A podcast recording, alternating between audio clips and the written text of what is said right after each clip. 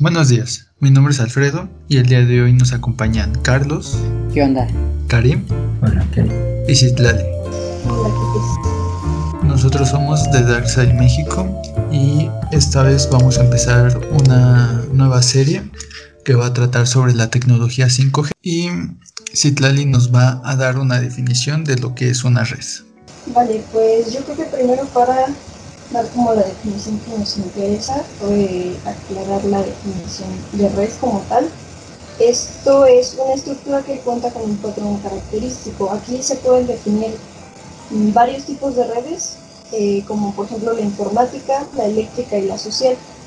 Aquí lo que nos interesa es la red informática. Entonces, em, una red informática es un conjunto de ordenadores o computadoras que se conectan entre sí para compartir recursos e intercambiar información. Aquí también entra el concepto de red de datos, que eh, son infraestructuras completas creadas para poder transmitir esa información a través del intercambio de datos.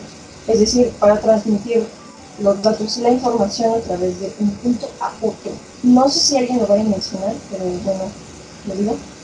Eh, más adelante van a mencionar sobre el concepto de ARPA y ARPANET, pero eh, en general toda esta infraestructura para transmitir los datos de un punto a otro se creó para poder comunicarse a largas distancias. más concretamente para tener ventaja en el campo de batalla, porque humanos igual guerra. Y bueno, ese sería el concepto de, de red. Pues ahora a mí me toca lo que es la red ARPANET, que como hace unos este, momentos Citlali nos estaba platicando de qué es a grandes rasgos. Yo os voy a platicar un poquito más, un poquito más a fondo sobre este tema porque es muy intenso, bueno, muy, muy denso, como para explicarlo pues matemáticamente y físicamente. Entonces, red ARPANET, primero surgió la red ARPA en los 60 entonces que por sus siglas en inglés es Advanced Research Projects Agency. Bueno, esta red fue construida en el año 1969, como lo dijo Citali, para medios militares y para poder este, concretar investigaciones durante la Guerra Fría. Saben que en estos tiempos estaba lo de la Guerra Fría de Estados Unidos contra la Unión Soviética en ese tiempo, ahora Rusia. Eh, y bueno, para eso se creó. Fue eh, como el proyecto de dos científicos. Bueno, esa es otra historia un poquito aparte, pero fue parte de dos científicos, uno del MIT de Estados Unidos y, y otro, no recuerdo dónde estudié. El caso es que tenían la red ARPA y la fueron modificando para conocer, bueno, para crear lo que hoy conocemos como la precursora del, del Internet actual. Porque el ARPANET se podría decir, o más bien es la precursora del Internet que hoy todos usamos y todos conocemos. Bueno, entonces esta red ARPANET fue desarrollada en, igual en los 60 por el Departamento de Defensa de Estados Unidos. Entonces, en 92, perdón, en 1962, este, presentan un proyecto de sistemas de comunicaciones que básicamente es esto, de, en una red que resulta inmune a los ataques. Entonces, esto para fines militares es muy importante. Entonces, toman un concepto que le ponen la red galáctica, la cual es acceder mediante cualquier PC en cualquier lugar del mundo. Esa es la definición.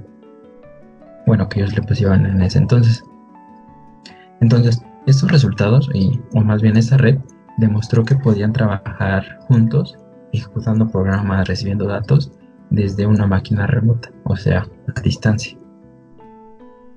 Entonces, eh, a grandes rasgos, bueno, ARPANET fue una red de computadoras creada por encargo del Departamento de Estados Unidos para utilizarse como medio de comunicación entre instituciones académicas también y militares. Porque se me olvidó decirles que esto empezó como por eh, comunicaciones académicas, de escuela a escuela, así empezaron. Y como un dato curioso de, de esta red ARPANET eh, es que el 29 de octubre del 69, a casi tres meses después de que Buzz y Armstrong llegaron a la Luna, se envió el primer, mensaje legible, o sea, sí, vaya legible, usando esta red. Lo que y lo que venía en este mensaje era la palabra login. Y también cabe aclarar que cuando lo mandaron, cuando se mandaron las primeras dos letras, él y yo, este, la conexión falló. Entonces volvieron a mandarlo y pues ya mandaron la palabra login. Y pues ya, eso a grandes rasgos es la red ARPANET. Pues bueno, ahora yo les voy a hablar un poco sobre los elementos que componen una red. Eh, bueno, eh, principalmente es, es, el cable, que estos son el medio de transporte de datos entre dos puntos. Por ellos prácticamente viaja toda la información. Eh, coloquialmente se dice que viajan unos y ceros, ¿no? Pero realmente lo que se manda es este, los impulsos eléctricos, ya que pues la información es definitiva, bueno, definitivamente es electricidad, ¿no? Que pues es a un determinado voltaje e intensidad. Y bueno, hoy en día ya también hay forma de transmitir la información de manera inalámbrica, entonces también este, ya se puede hacer mediante electro, bueno, mediante ondas electromagnéticas entonces, pues esos son como los dos medios de que puede viajar la información. También tenemos el modem, que ese es un dispositivo capaz de convertir una señal analógica a digital y viceversa, ¿no? Pero claro, esto es algo que era antes. Hoy en día tenemos eh, modem 3G, 4G o 5G en su interior, un elemento que se encarga de traducir las señales inalámbricas en impulsos eléctricos. Lo mismo ocurre con la fibra óptica. Necesitamos un modem para traducir las señales de luz a eléctricas. Eh, también tenemos los routers y puntos de acceso Wi-Fi, que este es un dispositivo que se encarga de interconectarnos a una red y enrutar cada paquete hacia el destinatario correspondiente. Actualmente pueden hacer mucho más que esto, ya que cuentan con un firmware interno programable, que añade gran cantidad de funciones como DHCP, función switch, portafuegos, incluso configuración de una red VPN personal. Eh, también tenemos eh, el switch, que es un bueno que es switch o conmutador, eh, es un dispositivo que interconecta los dispositivos de una red de área local, siempre en estrella. Encamina de forma inteligente todos los datos de la red hacia el cliente correspondiente gracias a su dirección MAC. Actualmente muchos routers ya cuentan con esta función ya implementada, ¿no? Bueno, ya vienen con esta función implementada. Eh, también está lo que es el hub o concentrador, que por así decirlo es como un switch tonto, ya que comparte la red entre los dispositivos a la vez. Esto significa que los datos son recibidos y enviados a todos los nodos conectados haciendo la función de broadcast. También tenemos servidores, que básicamente es un equipo informático que brinda una serie de servicios a través de la red. Puede tratarse de un simple ordenador o un equipo, un equipo montado sobre un armario modular o incluso una impresora. Los servidores normalmente cuentan con un potente hardware capaz de atender miles de peticiones cada segundo de clientes a través de la red. Y bueno, también hay gente que toma la nube como parte de una red, pero bueno, sobre la nube hablaremos un poco más en el siguiente episodio. Bueno, ahora yo les voy a hablar sobre este tipos de redes y la primera es Personal Area Networks, como su acrónimo sería PAN, y esta se, se usa para llevar a cabo un intercambio de datos. Los terminales modernos como smartphones, tablets, ordenadores portátiles o equipos de escritorio permiten asociarse a una red. Esto puede ser hacer realizarse por cable aunque las técnicas de transmisión más habituales son la memoria USB. La variante inalámbrica Wireless Personal Area Network WPAN se basa en técnicas como Bluetooth. una Personal Area Network inalámbrica se lleva a cabo vía Bluetooth, recibe el nombre de Piconet además de establecer la comunicación entre cada uno de los dispositivos entre sí. Las redes de área personal permiten asimismo la conexión con otras redes de mayor tamaño. Debido al alcance, debido al alcance limitado y a una tasa de transmisión de datos relativamente baja, la PAN se utiliza principalmente para conectar periféricos en el ámbito de ocio y de los, hobby, de los hobbies Algunos ejemplos serían los auriculares inalámbricos, videoconsolas, cámaras digitales, los mouse, los teclados, entre otros. La segunda red es Local Area Networks, más conocida como LAN. Y si una red está formada por más de un ordenador, recibe el nombre de LAN. Una red local de tales características puede incluir a dos ordenadores en una vivienda privada o a varios miles de dispositivos en una empresa. Asimismo, las redes, las redes en instituciones públicas como administraciones, colegios o universidades también son redes LAN. Un estándar muy frecuente. La transmisión de datos tiene lugar o bien de manera electrónica a través de cables de cobre o mediante fibra óptica. Si se conectan más de dos ordenadores a una red LAN, se necesitan otros componentes como otros componentes de red como hubs, bridges y switches, es decir, concentradores, puentes de red, conmutadores, los cuales funcionan como elementos de acoplamiento y nodos de distribución. La el tipo de red conocido como LAN o red de área local fue desarrollado para posibilitar la rápida transmisión de cantidades de datos más grandes. La otra red Metropolitan Area Networks, este, su acrónimo sería MAN, es una red de telecomunicaciones de banda ancha que comunica varias redes LAN en una zona geográficamente cercana. Por lo general se trata de cada una de las sedes de una empresa que se agrupan en una MAN debido a las líneas arrendadas. Para ello, entran en acción routers de alto rendimiento basados en fibra de vidrio, los cuales permiten un mayor rendimiento al de Internet y a la velocidad de transmisión entre dos puntos de unión distantes es comparable a la comunicación que tiene una red LAN la otra red, Wide, Area Networks, mm, su acrónimo sería WAN.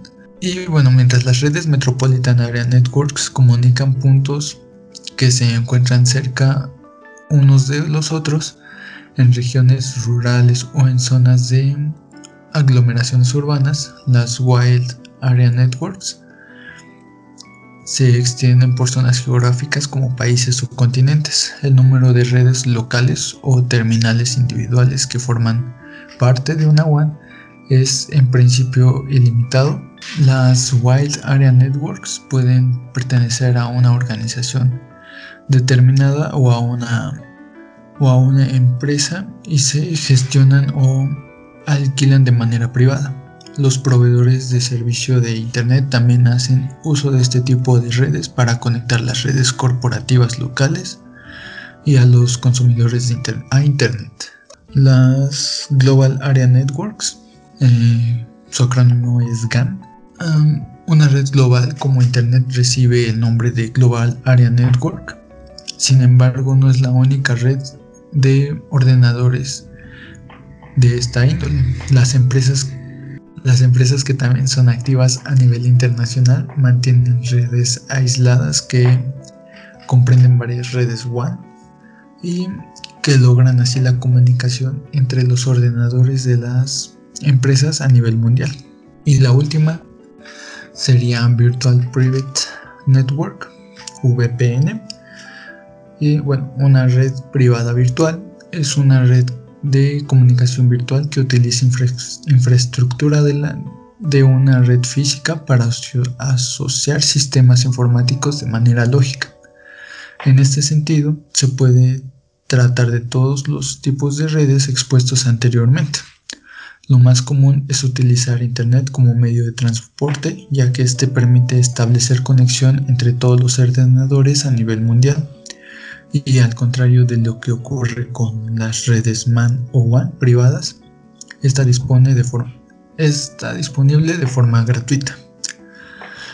Si se utiliza la red pública como medio de transporte, las Virtual Private Networks o redes privadas virtuales suelen cifrarse para garantizar la confidencialidad de los datos. Las VPN se emplean para conectar redes LAN en Internet o para hacer posible el acceso remoto a una red o a un único ordenador a través de la conexión pública. Y bueno, pues yo les voy a hablar sobre topología de red. Es un arreglo físico o lógico en el cual dispositivos o nodos se interconectan entre, su, entre sí sobre un medio de comunicación. Eh, está compuesto por dos ramas, ¿no? La física y la lógica. La física es que los medios, los cables, por ejemplo, lo que podemos ver, lo que podemos tocar. La lógica es la forma en que los hosts acceden a estos medios. Yo les voy a explicar dos de las más populares topologías que existen, la de bus lineal y la de estrella. Bueno, la de bus, lineal, perdón, consta básicamente de un cable al cual se le van conectando las computadoras. Y tiene ventajas y desventajas. Una de sus ventajas, algunas más bien, es que es fácil de arreglar y es barato. Y sus desventajas es que si un usuario que está conectado mediante su computadora a esta red eh, y le pasa algo o hay alguna falla en, el cable, pues ya deja de funcionar toda la red. Entonces todo se cae. La de estrella es una de las más recientes y al menos que más se usa en la actualidad este, esta también tiene sus ventajas y desventajas. Una ventaja es que, por ejemplo, si la computadora se daña, el cable o se rompe o qué sé yo, la, red sigue funcionando. También que es muy fácil acceder a una red de este tipo. Y su desventaja es que, por ejemplo, si el hub o el switch al que están conectadas las computadoras deja de funcionar, pues ya deja de funcionar la red, entonces ya no hay red pues es como un nodo el cual si deja de funcionar este nodo pues ya adiós todo. Y eso es lo que es la topología de red. Eh, ahora les voy a hablar un poco sobre los, protocolos. Primero voy a definir lo que es un protocolo. Eh, es el conjunto de reglas que rigen el intercambio de información a través de una red de computadoras, lo mismo que estábamos hablando de la red informática, pero aquí el protocolo es el conjunto de reglas que tiene esa misma. ¿Va? Entonces, eh, uno de los protocolos más importantes que fue de hecho implementado en, en ARPANET es el protocolo, bueno, más bien el modelo TCP/IP que em, contiene varios, varios protocolos. Este, este modelo es un conjunto de protocolos, como decía, que permiten la comunicación entre ordenadores o computadoras que pertenecen a la red. Este modelo se maneja en un conjunto de capas jerarquizadas, de modo que cada capa le, le facilita, por decirlo así, el trabajo a la siguiente. Em, el número de capas varía dependiendo de cada tipo de red. Ahora, las capas del modelo TCP/IP son siete. Yo les voy a hablar de cuatro, que son como las más importantes, pero estas siete de mayor a menor son la capa de aplicación, la de presentación, sesión, transporte, red, vínculos de datos y la física. Em, yo voy a hablar sobre la capa de aplicación, que es en la que se compone, bueno, se compone de los servicios y aplicaciones de comunicación estándar que puede utilizar todo el mundo. La capa de transporte, que es, la que es el enlace entre la capa de aplicación y las capas inferiores. Estos son responsables de la transmisión de red. Em, de la capa de internet, que es donde se acepta y se transfieren paquetes para la red. Um, lo de paquetes lo voy a explicar un poquito más adelante y la capa de acceso al medio o MAC, su acrónimo lo dice. Este determina la forma en que los puestos de red envían y reciben datos y se relaciona directamente con la capa física. Es la número uno. Ahora, entre estas cuatro capas, que son como las más importantes, se podría decir, eh, manejan diferentes protocolos. Son muchos, no los voy a mencionar todos, pero digamos, dentro de la capa de, aplicación se encuentra el protocolo SSH, el FTP, SMTP, DHCP, DNS, RIP, SNMP y HTTP. Yo me voy a referir al HTTP, que significa Hypertext Transfer Protocol. Eh, es un método de transferencia de datos e información dentro de la WWW, que por sus siglas significa Where the Web Was Born, donde nació la web en inglés. Eh, esto, eh, WWW, es un sistema en el cual se distribuyen y se comparten documentos de hipertexto. Esto significa texto que lleva a otros textos por medio de enlaces. Por ejemplo, una, una, página en la que hay un link y ese link te lleva a otra página y dentro de esa página hay otro link y así sucesivamente. Eso es lo que quiere decir hipertexto. En la siguiente, la capa de transporte, eh, se encuentran los protocolos TCP, UDP, DCCP, ICMP, algo que creo que es UTP, pero tiene un símbolo que no recuerdo el nombre, y FCP. Eh, los más importantes, o los que yo considero más importantes que los que sé más, es TCP y UDP. Estos van de la mano. Son dos protocolos fundamentales para esta capa de transporte. Eh, estos definen cómo se, cómo se envía y se recibe la información. Bueno, como sabemos, cada, cada equipo tiene como, bueno, cada ordenador tiene una dirección IP, pero eh, se necesita utilizar puertos para distinguir quién, quién manda y quién recibe. Entonces es lo que hacen TCP y UDP, utilizan los números de puerto para distinguir entre aplicaciones. Con aplicaciones me puedo diferir, me puedo referir a varias cosas, ya sea en la web, en aplicaciones, correo electrónico, por ejemplo. Y eh, hay características fundamentales que los definen. Una es más confiable que la otra en el punto de que, por ejemplo, TCP reordena los datos, eso lo voy a mencionar con un poquito más adelante, pero uh, se manejan lo que se llama como fotogramas. No, perdón. Se maneja lo que se llama como datagramas. Eh, si el paquete de datos es muy grande, se fragmenta para poderlo enviar. TCP garantiza que la entrega de todos los fragmentos va a, ser, va a ser entregada y los va a reordenar al momento de que lleguen al destino a diferencia de UDP que solamente tiene como las funciones básicas de entrega y no reordena los datos en el momento que llegan. Aquí realmente no hay uno mejor que otro, más bien la cosa es como dependiendo a las necesidades, a las necesidades que tengas, porque TCP eh, te garantiza la entrega y el reordenamiento de datos, pero UDP te garantiza que va a llegar más rápido, aunque no llegue todo, toda la información. Eso sirve, por ejemplo, para Mm. En el caso de, UDP, por ejemplo, se utiliza más en, aplicaciones de streaming, de video o de videojuegos, por ejemplo, porque es, se maneja en línea y es importante, perdón, es más importante la velocidad de respuesta o de transmisión que entregar todos los datos completos. Entonces ahí varía entre estos dos eh, dependiendo de lo que tú necesites o lo que vayas a desarrollar.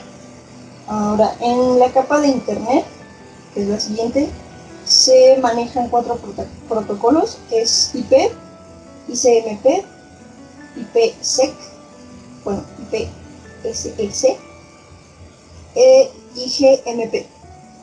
En este punto mm, voy a sobre IP, eh, que se encarga de las direcciones IP, como su nombre lo dice, las comunicaciones de host a host, el formato de paquetes, eh, lo que les decía de los datagramas, y este se encarga de la fragmentación y de la reconstrucción, básicamente lo mismo que hace en UDP y UTP, y se encarga también de la fragmentación y la reconstrucción, básicamente lo que, hacen, lo que hace TCP de fragmentar y reordenar los datos a la hora de que, de que llegan. Y en la última, la capa de acceso al medio, se manejan igual cuatro protocolos, ARP, NDP, Ethernet y L2TP. Ethernet del que voy a hablar es el que define las características de cableado y señalización, esto a nivel físico, y los formatos de tramas de datos a nivel de enlace de datos, puedo decir a nivel de software. mencioné el nivel físico y el de software porque recordemos que la capa de acceso al medio o MAC se relaciona directamente con la capa física, entonces es importante destacar. Ok, ahora llegó el turno de hablar un poco sobre lo que es el ancho de banda. Eh, prácticamente en términos de redes e internet es la cantidad de datos que podemos enviar y recibir en el ámbito de una comunicación por unidad de tiempo. Mientras mayor sea el ancho de banda, más datos a la vez podremos entregar o recibir. Y la podemos medir en bits por un segundo, que es bits sobre segundo, megabytes sobre segundo o gigabytes sobre segundo. Si lo enfocamos de, cara al almacenamiento, entonces haremos la conversión a bytes por segundo, eh, megabytes por segundo o gigabytes por segundo, en donde 8 bits equivalen a un byte. Bueno, esto sería todo por hoy. Esperamos que les haya gustado y que hayan aprendido un poco de lo que son las redes. Recuerden seguirnos en nuestras redes sociales, tanto en Instagram, al igual que en Facebook, como de DarkSideMX. Que tengan un bonito día.